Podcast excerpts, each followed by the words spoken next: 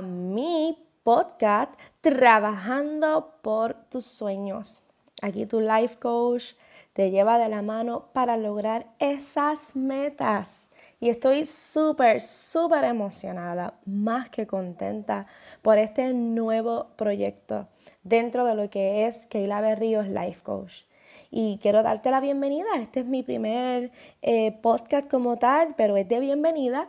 Y realmente lo que yo deseo eh, en este podcast es, ¿verdad?, que ustedes me conozcan, que sepan quién soy, que conozcan un poco más de mí, pero, ¿verdad? Quiero hacerle bien específico, ¿verdad? Que estoy bien nerviosa, que yo decía, Dios mío, Padre, ¿me podrá salir bien esto? Y después yo decía, pues claro que tú puedes.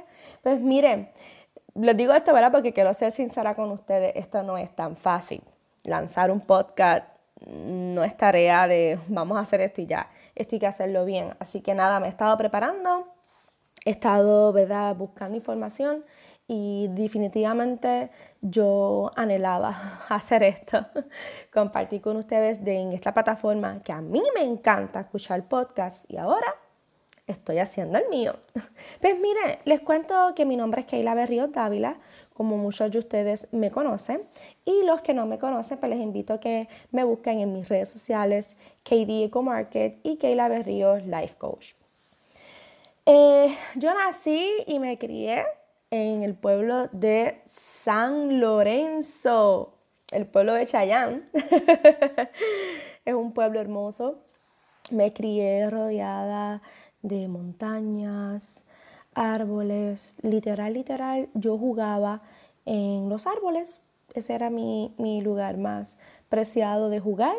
Por eso es que siempre van a haber hojitas y van a haber arbolitos y van a haber siempre un tema relacionado a la naturaleza dentro de lo que son mis logos, tanto en KD Eco Market como en Keila Berríos Life Coach.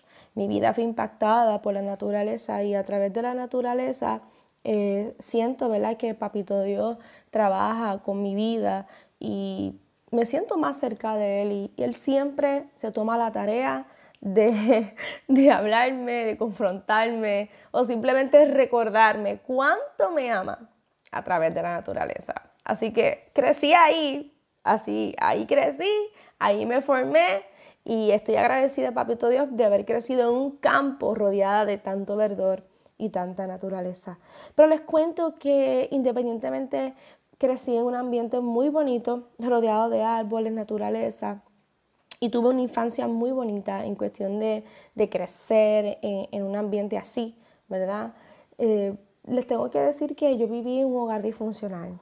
No vengo de esa cunita de oro o no vengo de estas eh, familias perfectas que a veces pues la gente ¿verdad? observa. Yo sé que no hay familias perfectas, pero el hogar donde yo me crié no era un hogar, eh, ¿verdad? Como que digo yo, normal, era un hogar disfuncional.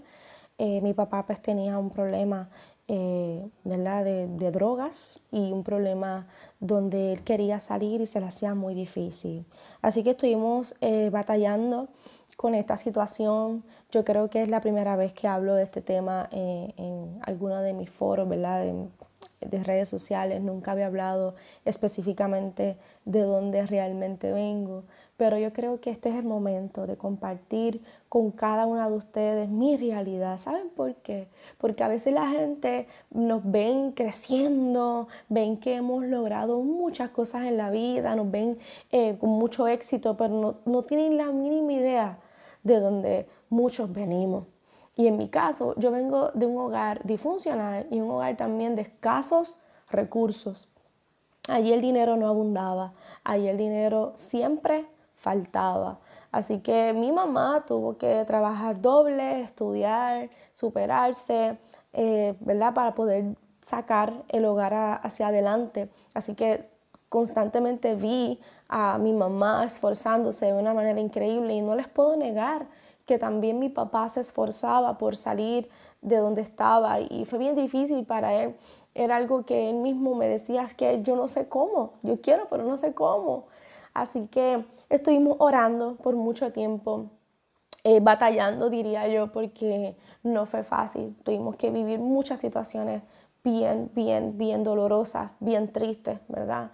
Y gracias a Dios mi papá pudo salir de ese vicio y hoy en día es un hombre limpio, hoy es un día un hombre que pues está tranquilo, eh, viviendo ¿verdad? con mi mamá en paz, en tranquilidad. Y saben qué, independientemente yo me crié en ese tipo de hogar, me marcó, me marcó y me hirió mucho porque no pude ver esa figura paterna eh, definida como se esperaba. Y llegó un momento dado en mi vida que yo tuve que perdonar a mi papá, tuve que perdonarlo y fue un proceso arduo eh, que yo, ¿verdad? Cuando sea el momento más adelante les, les contaré más al detalle. Pero sí les tengo que decir esto para que ustedes entiendan eh, cuán procesados, eh, ¿verdad? Cuán procesada he sido yo y muchas personas pues a veces no se imaginan esto, ven solamente tu éxito, ven solamente que has logrado muchas cosas en la vida, pero desconocen que lo que yo soy hoy no fue que lo empecé los otros días, lo que yo soy hoy es el producto, el, el, el, sumar de toda una vida, de haber sido resiliente, de haber aprendido a luchar en medio de mi adversidad y no quedarme en mi adversidad, sino crecer por encima de ella.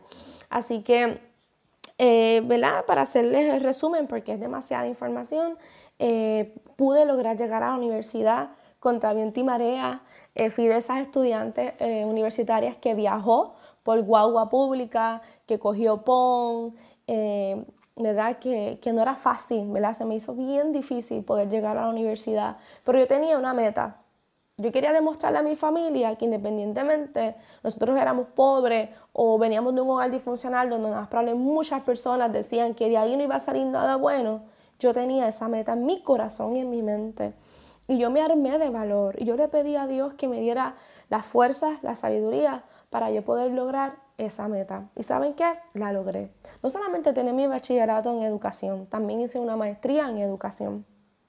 Estudié educación eh, con una concentración en teatro en esa facultad eh, de educación y de humanidades fue que conocí al que hoy en día es mi esposo. Eh, él también es maestro de teatro. Así que nos casamos hicimos una vida hermosa, tenemos dos preciosos varones y mi segundo varoncito, cuando tenía dos años y medio, casi tres añitos, eh, fue diagnosticado con una dermatitis atópica.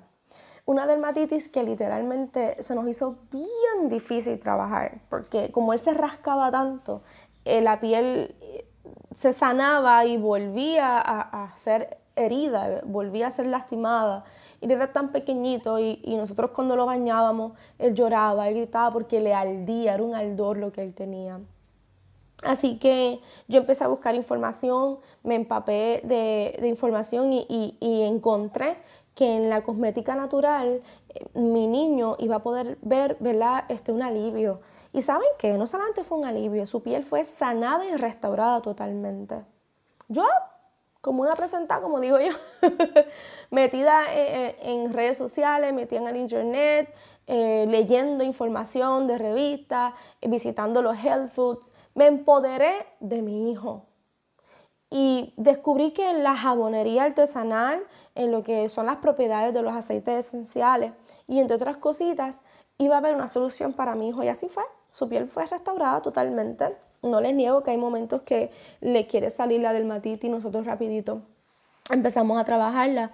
No solamente es lo tópico, yo fortalezco su sistema inmunológico con vitaminas, eh, lavamos la ropa con detergente sin olor y un par de cositas, ¿verdad? Que trabajamos con él para que mi hijo pues tenga una calidad de vida y ver su piel bonita y ver que el nene no se esté rascando y él pueda ser un niño eh, visto normal como, como los demás. Así que ese tiempo que estuve eh, buscando información para el nene, que yo me volví eh, consumidora de productos naturales, despertó en mí un deseo en esta área. Nunca, les confieso que nunca yo había soñado con tener un negocio de esta manera. Sí yo tenía una idea de negocio, pero no era esta, no era esta. Yo soñaba con otras cosas, pero nunca imaginé que yo iba a estar vendiendo jabones. ¿Y saben qué? Así fue. Cogí unos talleres, me preparé, me certifiqué como artesana, y en todo momento mi esposo me dijo, vamos a hacerlo negocio, eh, los productos te están quedando bonitos, yo veo que te apasiona. Y saben qué, así fue. Fue una pasión que, que yo podía estar horas, mi familia durmiendo y yo en la cocina tarde, no me daba cuenta hasta que ahora yo estaba haciendo jabones, cortándolo, empacándolo, haciendo recetas, elaborando en mezclas de aceite. Y a la misma vez trabajaba como maestra y a la misma vez como artesana. Eh, después de María, del huracán María, tomé la decisión de, vivir full para mi negocio. Eh, levanté mi tienda online y le dimos, como que dice, le dimos duro, nos preparamos, nos equipamos, eh, cogimos talleres, mi esposo y yo, ¿verdad? nos hemos ido fortaleciendo en las áreas donde no teníamos, ¿verdad? Conocimiento. Y el negocio siguió creciendo de tal manera que yo dije, mira, yo me voy, quiero dedicar totalmente a esto. Y así que en el verano del 2018 yo renuncié a, a, ser maestra del Departamento de Educación. No les niego que no fue fácil. Mi pasión allí eran mis estudiantes. Ver cómo ellos llegaban, eran como unas mariposas, llegaban siendo oruguitas, con, con, con muchos temores, con muchas inseguridades y terminaban el semestre como una mariposa. Y esa transformación en, en, mis estudiantes para mí era una satisfacción tan grande, independientemente de la situación en el departamento de educación no fuera la, la mejor, no tuviese el mejor sueldo o los mejores tratos o ¿verdad? los mejores eh, beneficios, pero el ver la transformación de mis estudiantes para mí era todo. Así que esa fue la única parte que realmente me dolió, que no les niego, que tuve que llorar y compungirme, porque ya no iba a tener el privilegio de tener esos estudiantes en mis manos y ser un ente de ayuda en sus vidas para su transformación, porque no era solamente darles la clase de teatro, era enseñarles a amar la vida, era enseñarles a que ellos se amaran tal y como fueran, que yo le daba clases a jóvenes de noveno grado. Y ustedes saben que esa edad de adolescente es bien, bien cuesta arriba. Hay muchas preguntas, hay muchas inseguridades, muchos desafíos. Así que yo veía mi clase como una terapia que los fortalecía a ellos emocionalmente, su autoestima y también los preparaba en lo que era la proyección escénica, dicción, seguridad en ellos mismos, trabajo en equipo. ¡Wow! El teatro es un mundo de infinidad de, de herramientas para trabajar en equipo y entre muchas cosas más. Así que renuncio. Todo el mundo dice, renunciate a tu trabajo, qué brutal. Pero pues, ahora yo tengo que dar mi máximo porque ya el 15 y el 30 no llega ningún depósito a la cuenta. Yo tengo que luchar con mis habichuelas. Y ahí estamos trabajando fuertemente con los KND Eco Market. ¿Y dónde sale esta idea de ser life coach? He hablado mucho de mí, pero ¿qué es esto de life coach? Miren, ¿saben qué? Cuando yo estudié para certificarme como life coach, me di cuenta que yo llevaba una vida entera siendo coach, que yo había sido la mano que llevaba a muchas personas a lograr su meta. Y a veces hablamos de esto y pensamos que es solamente una meta empresarial y no. La vida está llena de metas, no solamente empresarialmente, mm, está la meta de fortalecerte emocionalmente, la meta de lograr eh, una preparación académica, está la meta eh, de fortalecer eh, tu autoestima, está la meta de yo poder tener una mejor relación en mi hogar con mis hijos, mi esposo. Hay infinidades de metas. Tú las defines según tu prioridad. Y a veces no sabemos cuál es la prioridad y tenemos que mirarnos por dentro y verificar qué realmente es prioridad en mi vida. Antes que levantar un negocio, ¿estaré yo emocionalmente bien fortalecida? Antes de yo levantar un negocio, ¿estaré yo conscientemente de mi situación, ¿verdad? Emocional, espiritual o con los que están a mi alrededor? Son muchas cosas. Y en el trayecto, mientras yo me iba preparando en mi negocio, tuve la oportunidad de tener una coach que me ayudó a mí en mi proceso. No puedo dejar de mencionarla porque fue algo que impactó mi vida y que ella marcó, marcó algo grande en mi vida. Ella se llama Yamili Ortiz, tremenda coach, una mujer que admiro, ¿verdad? Por su alto trabajo y cómo ella ha logrado alcanzar tantas metas en su vida, que también ella tiene su historia, que ella también ha luchado para llegar hasta donde ha llegado. Así que más que una coach, yo la veía como un ejemplo a emular.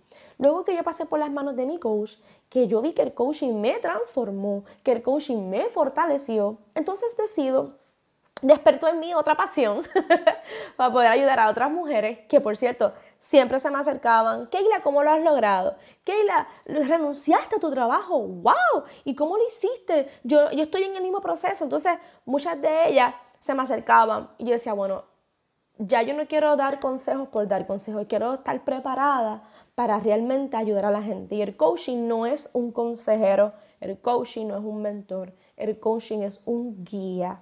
¿okay? Y me preparé, estudié, me certifiqué y gracias a Dios estoy levantando, me da eh, este nuevo bebé que es el coaching. Gracias a Dios ya he tenido varias personas que le he podido dar coaching, también he podido dar coaching a un grupo de mujeres y mi enfoque es impactar la vida de la mujer empresaria, pero no solo esa mujer empresaria que está top, top, top, es la mujer también, ¿verdad? Esa también hay que impactarla. Pero quiero impactar también la mujer que está empezando su emprendimiento, que está perdida, que a veces no sabe cómo hacerlo o a veces no sabe dónde va. ¿Por qué? Porque yo estuve ahí, porque todavía estoy ahí, porque me, puedo identificar con ella, ella se puede identificar conmigo, me puedo poner en sus zapatos. Así que aquí estamos trabajando en este nuevo emprendimiento de lo que es Keila Berrios Life Coach. También el coach, además de llevarte de la mano, siempre va a estar ahí dándote como ese cheerleading y además eh, nunca te va a juzgar. Así que el coach tiene muchos roles muchos roles que, son de, gran valor para cada ser humano. Así que el coaching es para todos, no solamente para una persona que tiene un negocio. El coaching es para todos. Y aquí estoy, eh, ¿verdad? Levantándome como coach y quiero utilizar este podcast para llevarte herramientas que tengo como coach, pero también herramientas que tengo como emprendedora. Así que en estos podcasts, en cada episodio, vas a ver de todo un poco. Vas a ver lo que es el trabajo de coaching, pero también te voy a dar tips de emprendedor, de cómo tú como emprendedora fortalecer ese emprendimiento. Y no puedo dejar pasar que soy maestra de teatro y que tengo unas estrategias que te van a ayudar a ti también a, a, a sentirte más más seguro en lo que es en tu dominio escénico. Cuando digo escénico es con, cualquier escena donde tú estás parada, hablando en tu público, expresándote. El teatro tiene muchas estrategias para ayudarte. Así que aquí, en este podcast, este, trabajando por tu sueño, van a ver muchas cositas, eh, van a ver muchas herramientas, van a ver muchas... Eh, tips, diría yo, que ustedes las pueden utilizar para ustedes seguir creciendo. Y claro, y si quieren de mi servicio, aquí estamos a la orden. Simplemente contáctate conmigo. En mi, me puedes enviar un email,